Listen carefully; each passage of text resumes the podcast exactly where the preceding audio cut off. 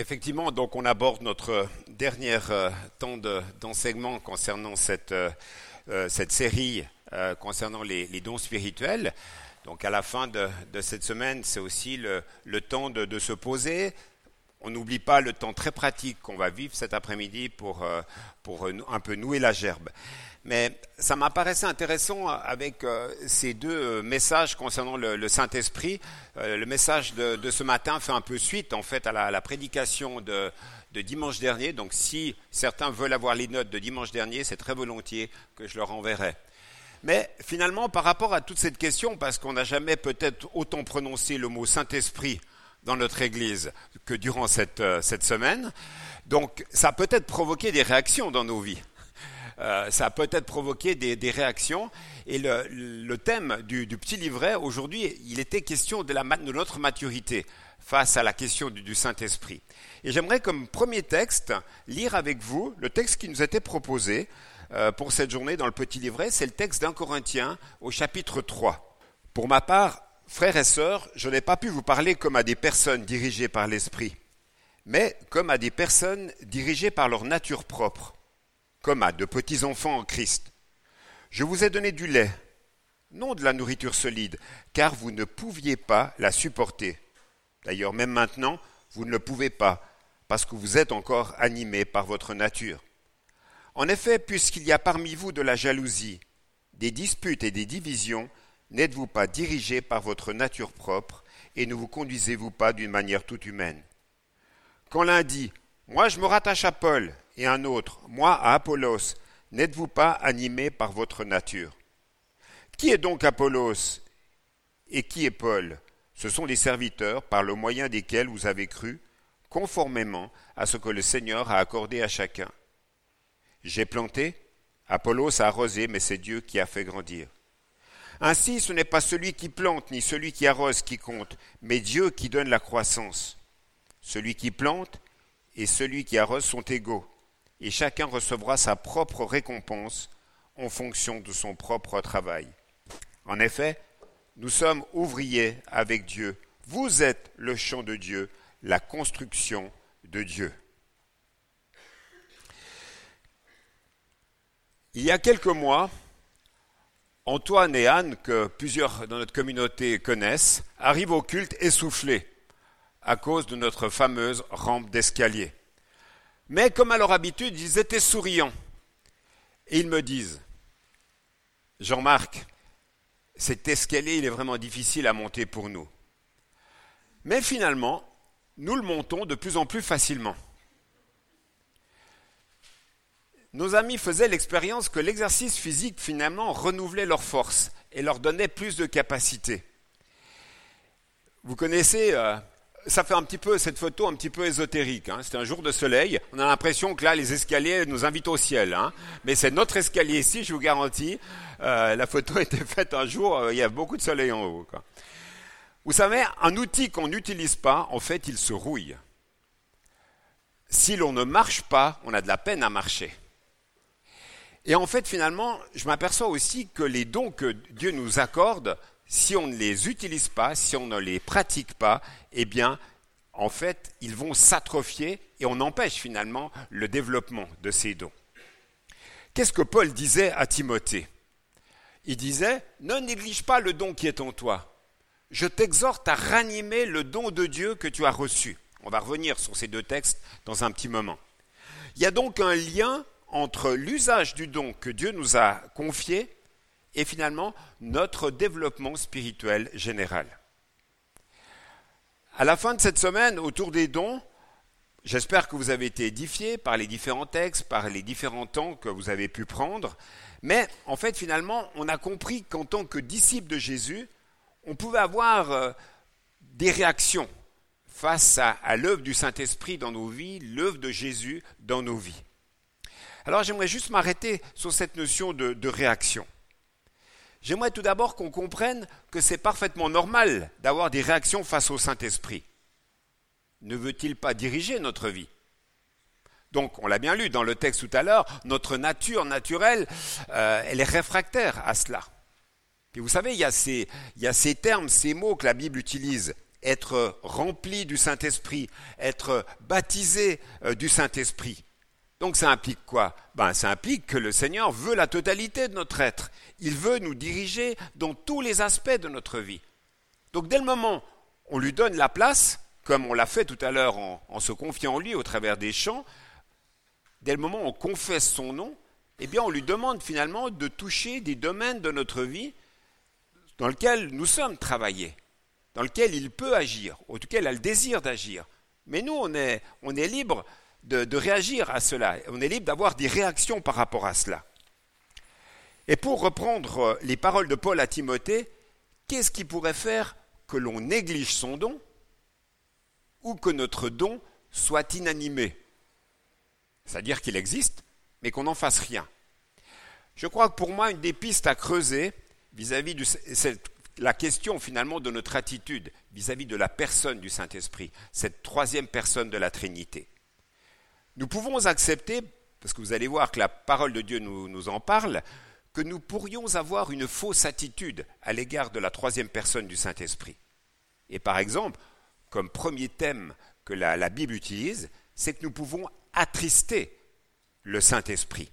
Éphésiens 4, verset 30 nous dit N'attristez pas le Saint-Esprit que Dieu vous a accordé.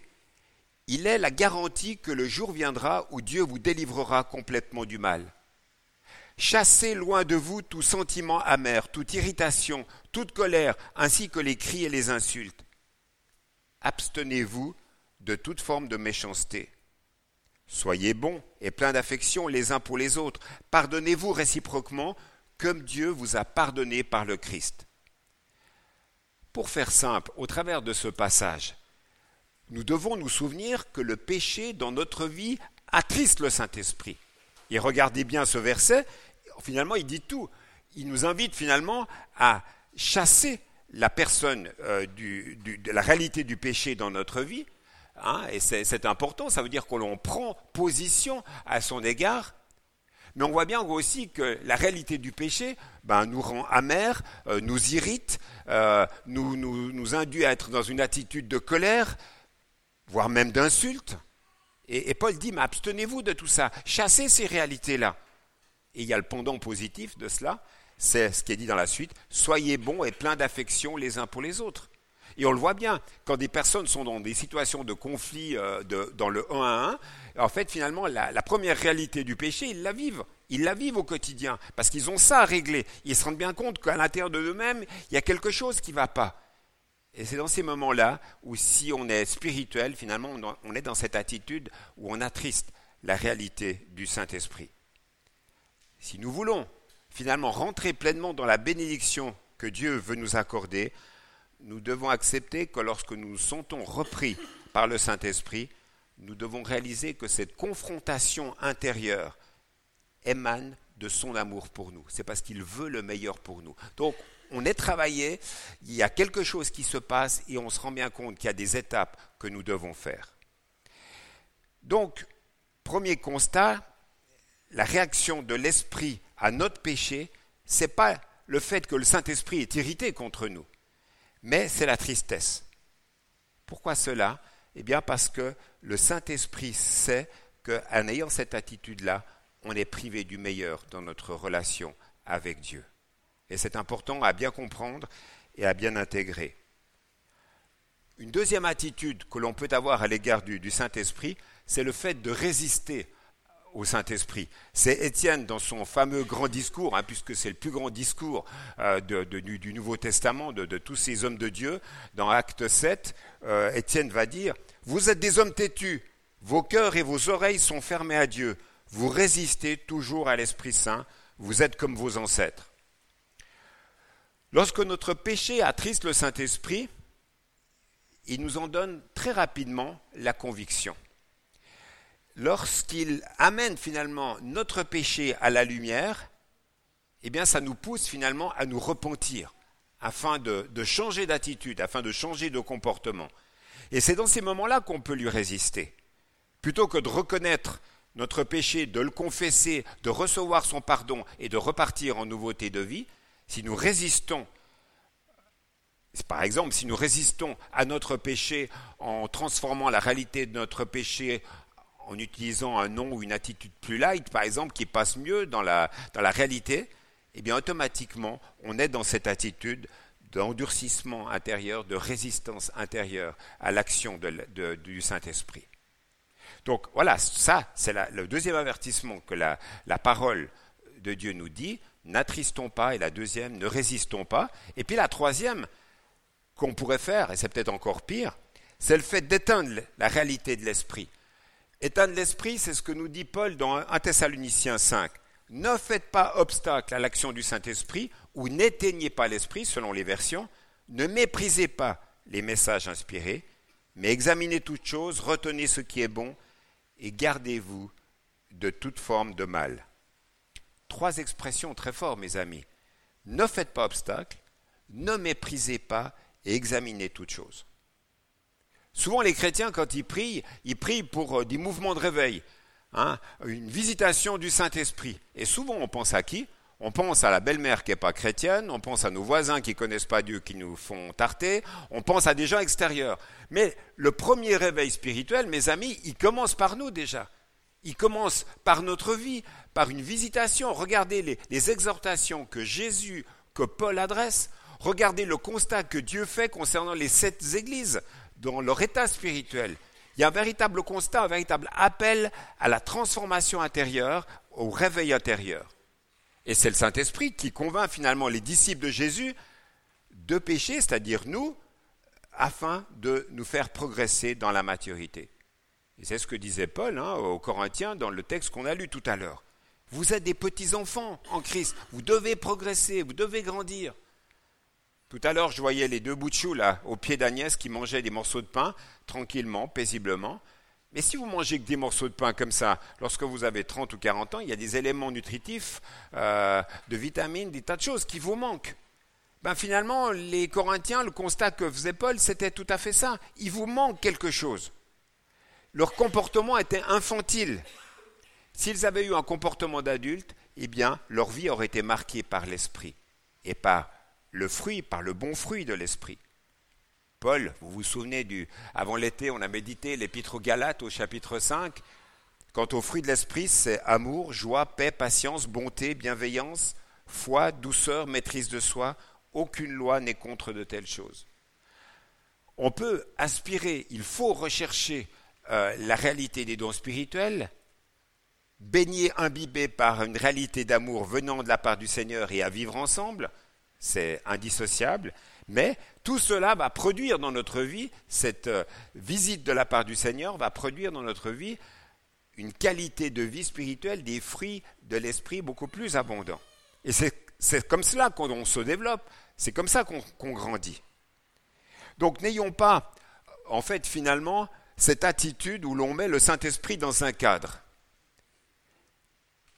Un cadre certes doré, mais où l'esprit est enfermé, cadenassé, où on l'empêche d'agir. Je crois que c'est important à, bien réfléchir à cette notion-là. Que ce soit Dieu, que ce soit Jésus, quand on s'adresse à lui dans la prière, ou que ce soit dans l'action du Saint-Esprit, on pourrait leur dire, peut-être pas en donnant des ordres, mais c'est peut-être au second degré ou inconscient, agis dans ce secteur-là, comme ça m'arrange bien de mon côté. Et si le Saint-Esprit voulait nous emmener plus loin, voulait nous emmener à vivre d'autres choses, voulait finalement nous bousculer un petit peu dans nos habitudes et dans nos pratiques. Vous savez, le Saint-Esprit, en fait, c'est un petit peu comme le sel que vous avez dans, dans votre salière. C'est peut-être une image que vous avez déjà entendue. Le sel, il sert à quelque chose que dans la mesure où vous utilisez votre salière pour vous mettre sur votre nourriture. Mais s'il reste dans la salière, le sel, en fait, il sert strictement rien. Et la réalité de notre vie de l'esprit, en fait, doit se faire en nous. Il y a un travail, mais quand on parle là, juste avant des fruits de l'esprit, l'amour, en fait, euh, il n'est pas seulement à l'intérieur. L'amour, c'est parce qu'il y a une communication d'amour. Il y a eu un geste, il y a eu des paroles, il y a eu une intention. La joie, c'est la même chose. Enfin, toutes les réalités de ces fruits sont des choses qui doivent transpirer de nous, euh, émettre de nous. C'est comme ça que la vie se communique. Donc, soyons dans cette attitude à la fois de sagesse, examiner toutes choses, c'est ce que la, parole nous disait tout à l'heure, mais aussi ouvert à l'action du Saint-Esprit, prêt à recevoir ses dons et les ministères dont nous avons besoin pour nous, en tant qu'Église du DRAC, pour 2018. On peut relire les actes et puis être ébahi de ce qui se passait du temps des actes, mais qu'est-ce que notre Église a besoin pour aujourd'hui? Et c'était ça notre sujet, fil rouge de toute la semaine. Et c'est cette raison-là pour laquelle nous, avons été conduits en tant qu'équipe de responsables à choisir ce sujet-là.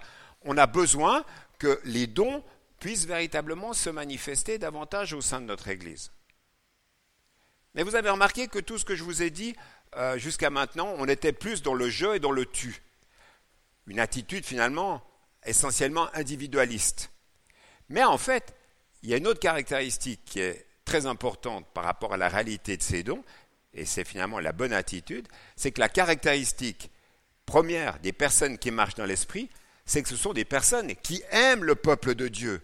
Elles aiment l'Église. Et c'est pour ça que le, fameux hymne à l'amour de 1 Corinthiens 13 qu'Alix nous a relaté encore tout à l'heure dans le temps de prière, il est là au cœur de tous ces textes qui parlent, qui parlent de, la réalité des dons. Donc, des personnes qui aiment l'édification de l'Église, eh ben, elles aiment prier entre frères et sœurs. Pourquoi? Parce que quand on prie avec son frère, avec son soeur, son, sa sœur, le Seigneur, il est là, il est présent et il est agissant dans notre vie. L'esprit n'est pas donné seulement pour moi, pour mes besoins de ma petite personne, même si c'est important, mais il est aussi donné pour fortifier et pour édifier l'Église. Beaucoup de textes qu'on a lus durant, je pense à 1 Corinthiens 12, beaucoup de textes qui nous ont été donnés sont là, dans cet état d'esprit. Donc finalement, il y, a, il y a cette invitation au travers de ce sujet, au travers de ce thème. Qu'en est-il de notre qualité d'amour par rapport à l'Église, en règle générale, par rapport à nos frères? On peut avoir une vision très grande de l'Église de Jésus-Christ avec un grand E, mais l'Église concrète, c'est ceux qui sont assis à côté de vous ce matin, devant et derrière. C'est ceux que vous avez salués ou que vous allez saluer. C'est ceux que vous allez bénir par vos paroles, vos attitudes. C'est du concret. On ne peut pas être seulement euh, dans une attitude spirituelle et prière euh, seulement pour les extrémités du monde. Les premiers chrétiens, le premier cercle, c'est notre Église locale qu'il faut privilégier, qu'il faut encourager, qu'il faut chérir et dans lequel on doit manifester véritablement le service et les dons. L'apôtre Paul, dans Romains 12, disait, voilà, ça c'était les. Est-ce qu'on est prêt à donner nos dons, nos, outils manuels pour encourager et puis pour servir l'Église? Et Romains 12 dit De même, nous qui sommes plusieurs, nous formons tous ensemble un seul corps en étant unis au Christ. Et nous sommes tous unis les uns aux autres, chacun à sa place, comme les parties d'un même corps. Voilà, on est ensemble, chacun apporte sa contribution et comme on l'a vu tout au long de cette semaine, Dieu donne avec générosité des dons et la complémentarité de tous ces dons mis ensemble fait que le service de l'Église peut être se faire et peut s'accomplir pleinement, comme le Seigneur euh, s'y attend et comme le Seigneur le désire. Donc on l'a bien compris, une personne qui est remplie de l'Esprit ne peut pas être un, chrétien euh, complètement isolé en dehors de toute Église. Je suis chrétien, je vis ma relation avec Dieu, elle, est où ton église? Ah, moi, l'église, c'est l'église universelle. Regarde tous les problèmes de l'église. On entend ce genre de discours. Ce que Dieu veut, ce qu'il attend de chacun d'entre nous, c'est qu'il y ait un investissement au niveau d'un groupe, quelle que soit la grandeur, que Dieu appelle l'église. Il y a un facteur minimum que la, la parole de Dieu nous parle. Là où deux ou trois sont assemblés, je suis au milieu d'eux, mais on s'aperçoit bien que deux ou trois, c'est vraiment petit, quoi. Ça ne veut pas dire que ce soit plus facile quand on est un, petit groupe euh, de vivre la réalité de l'Église que dans la réalité d'un grand groupe. Hein. Ayant été souvent euh, euh, dans des églises avec moins de 20 personnes, je peux vous dire qu'on a vite fait le tour des personnes et on se connaît très bien quand on est une vingtaine. Hein. Tandis que quand on est plus nombreux, bah, à la fois la complémentarité et les échanges peuvent se faire aussi de manière harmonieuse. Donc on a besoin de ce vécu ensemble. On a besoin de ce vécu. Pourquoi? Parce qu'il y a une vie spirituelle, il y a un défi à vivre ensemble. Et tout simplement parce que tu es ma sœur, tu es mon frère, et en fait, à cause de ça, on est finalement parents par le sang de Jésus. Et tout à l'heure, en prenant ce pain et ce vin, on a signifié quoi? Quand vous avez fait ce geste, vous avez signifié que nous faisions partie d'un même corps. Et ça, c'est quelque chose de très très fort. C'est quelque chose d'extraordinaire. Et c'est le Seigneur qui l'a voulu et qui a voulu qu'on le vive ainsi. Une deuxième pensée que je voulais vous partager en rapport avec euh, le, texte des Corinthiens, c'est que finalement, on peut très bien rester immature dans notre vie communautaire ou dans notre vie personnelle, malgré la pratique des dons. Je suis quand même touché en relisant ces textes en relisant les chapitres autour du chapitre 3 de, de Corinthiens, que cette église de Corinthe était une église riche, très riche de tous les dons spirituels. Dans, au chapitre 1, verset 6, Paul dit, il précise que le témoignage de Christ a été solidement établi et qu'il ne leur manque à cette église aucun don en attendant le retour de Jésus. Deux chapitres plus loin, qu'est-ce qu'on voit? Il parle de leur division. Et au chapitre 3, Paul dit qu'en dépit de ce qu'ils s'imaginent être, il ne les considère pas encore comme des personnes véritablement spirituelles, c'est-à-dire matures, capables de supporter une nourriture spirituelle. Pourquoi cela? Ben, Quand on lit et quand on creuse l'épître aux Corinthiens, on s'aperçoit d'un certain nombre de types de comportements, et c'est pas terrible. À cause de leur orgueil spirituel, chapitre 4, verset 6. À cause de leur mauvaise motivation pour l'exercice des dons, 1 Corinthiens 4. À cause de leur tolérance du péché, 1 Corinthiens 5. À cause des procès qu'ils se font les uns aux autres, dans le cadre de l'Église, entre chrétiens, 1 Corinthiens 6. À cause de l'esprit de jugement qui les anime, y compris contre Paul lui-même. À cause du mépris envers les plus démunis au cours des agapes. C'est ça le cœur du texte d'un Corinthiens 11. Vous qui êtes riches, vous mangez, alors que les pauvres qui sont là, ils n'ont même pas de quoi se nourrir. Relisez le, contexte d'un Corinthiens 11, voilà, voilà ce que Paul dénonce. Et puis, d'une manière générale, n'oublions pas que si Paul leur a écrit ce chapitre extraordinaire d'un Corinthiens 13, c'est que leur amour, leur relation n'était pas au top. Et c'est pour ça qu'il a écrit, sinon il ne l'aurait pas dit. Voilà, tout cela fait partie d'un avertissement. Alors qu'est-ce que ça nous montre? Eh bien, on a un avertissement au travers de ce texte. Cet épître aux Corinthiens démontre qu'il est malheureusement possible de recevoir de Dieu un don spirituel, voire des dons hors du commun, et de demeurer en même temps très immature sur le plan du caractère. Et ça, ça rend triste. Ça devrait nous rendre tristes. Hmm. Pour l'apôtre Paul, c'était très clair que ces, que ces chrétiens de Corinthe, ils étaient loin des traits de caractère manifestés par l'exemple du Seigneur Jésus. Et c'est pour ça qu'il disait, mais vous ne portez pas les fruits de l'esprit que vous devriez porter. Et on réalise quoi? Ben Finalement, que cette aspiration à vivre les dons spirituels, ben finalement, on est à l'école. C'est une école de caractère, c'est une école de comportement, une occasion qui nous est offerte de progresser dans notre vie spirituelle afin de manifester vis-à-vis de nos frères, nos sœurs, et au-delà, cette réalité pleine et entière des fruits de l'esprit. Et là, mes amis, il y a de la joie. Il y a de la joie. Elle n'a pas le sourire banane, mais elle est, elle est, dans la joie. Église du Drac, on est riche, mes amis. On est rempli de dons. Quand je, regarde vos visages, quand je regarde euh, ce que vous êtes, ce que vous faites, ou les dons que vous avez, et que vous n'exploitez peut-être pas suffisamment. Là, c'est un petit peu la note exhortation. Et je me dis, on peut encore progresser. On peut encore grandir avec le Seigneur. Pourquoi? Parce que le Seigneur, notre Dieu, a des intentions pour notre Église. Il veut nous voir être pleinement à son service. Avec quelle attitude de cœur on retrouve ces éléments dans l'enseignement de Paul Concernant les dons spirituels, je ne veux pas que vous soyez dans l'ignorance. C'est pour ça qu'on avait mis en place cette semaine de réflexion, de méditation, de prière au travers de tous ces textes. Paul dira en Corinthiens 4, recherchez l'amour, aspirez aux dons spirituels.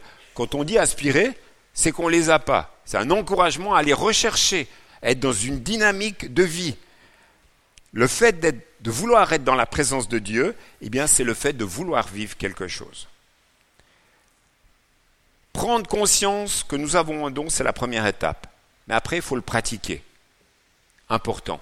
Vous connaissez peut-être ce vieux proverbe qui nous dit C'est en forgeant que l'on devient forgeron. Qu'est-ce que je veux dire par là? Que finalement, si on sent qu'on a reçu quelque chose de la part de Dieu, ça peut être dans le ressenti, mais ça peut être parce que tel frère ou telle sœur ou nos parents nous ont dit Ah, j'aime bien quand tu fais ceci ou quand tu fais cela, et puis tu le fais souvent. Il faut l'entendre, mes amis. Comment est-ce qu'on le pratique après? Comment est-ce qu'on le met au service des autres En forgeant? Et puis on va, on va progresser, on va se former, on va améliorer ce don que Dieu nous a donné. J'aimerais finir avec cette, euh, avec cette pensée. On a lu la parole de Dieu ensemble cette semaine, on a pris du temps pour prier. Cet après-midi, on va encore prendre du temps euh, pour essayer de discerner, mais surtout pour euh, accompagner et surtout s'encourager les uns les autres. Ça, ça sera le maître mot. On veut s'encourager. On veut être dans cette dynamique d'encouragement pour notre vie d'Église. Alors, s'il vous plaît, ne soyons pas, n'ayons pas et ne nous contentons pas d'une vie un peu bradée, alors que finalement, nous avons été rachetés à grand prix. Ayons de l'ambition pour le Seigneur. N'en restons pas à des vœux simplement, parce que les vœux, vous savez, ça prend la poussière.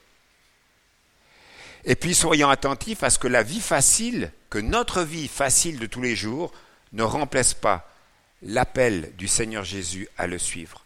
Parce que finalement, toute l'invitation de cette semaine, c'était ça une invitation à être plus, proche, plus proche de Jésus. Souvenez-vous que le rôle du Saint-Esprit, c'est de glorifier Jésus dans notre vie. Cette présence toujours plus grande du Saint-Esprit dans notre vie, c'est pour que Jésus soit glorifié.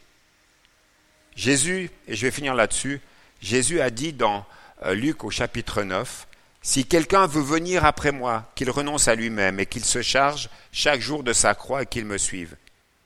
Quiconque en effet voudra sauver sa vie la perdra, mais quiconque perdra sa vie à cause de moi la sauvera. Et que sert-il un homme de gagner le monde entier s'il se perd ou se ruine lui-même?